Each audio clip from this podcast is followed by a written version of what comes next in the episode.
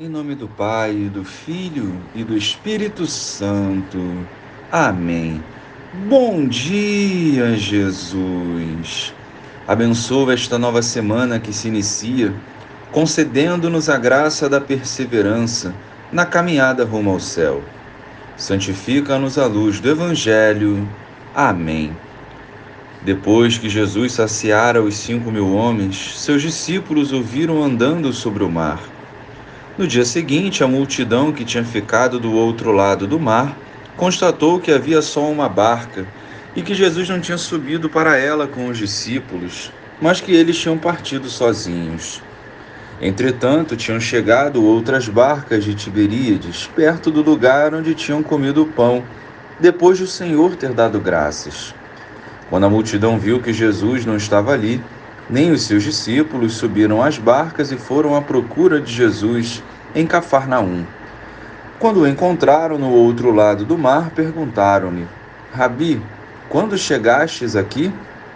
Jesus respondeu: Em verdade, em verdade eu vos digo, estás me procurando não porque vistes sinais, mas porque comestes pão e ficastes satisfeitos.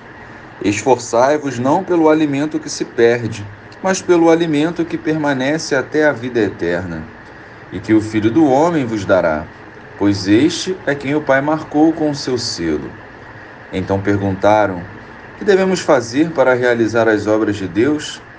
Jesus respondeu: A obra de Deus é que acrediteis naquele que ele enviou. Louvado seja o nosso Senhor Jesus Cristo, para sempre seja louvado. Jesus havia saciado a fome de cinco mil homens. Diante disso, uma grande multidão o seguia. Então Jesus os faz refletir: Por que estáis indo atrás dele? Somente pelos benefícios materiais? Hoje, essa mesma reflexão vem ao nosso encontro. Qual o nosso objetivo de seguir Jesus? Jesus não é um milagreiro, mas sim o Filho de Deus que se entrega pela salvação da humanidade. O esforço de Jesus consiste em fazer com que as pessoas descubram o verdadeiro sentido espiritual nos sinais que ele realiza. Vemos no Evangelho de hoje que muitos o seguiam apenas para saciarem a própria fome, visto que em qualquer momento Jesus podia multiplicar os pães. Não cultivemos uma fé interesseira, nem a vivamos de acordo com os nossos desejos e necessidades. Se buscarmos ao Senhor por interesse, em vão serão os nossos esforços. Acolhamos Jesus e os seus ensinamentos e o sigamos em todos os momentos da nossa vida por amor. Glória ao Pai, ao Filho e ao Espírito Santo, como era no princípio, agora e sempre. Amém.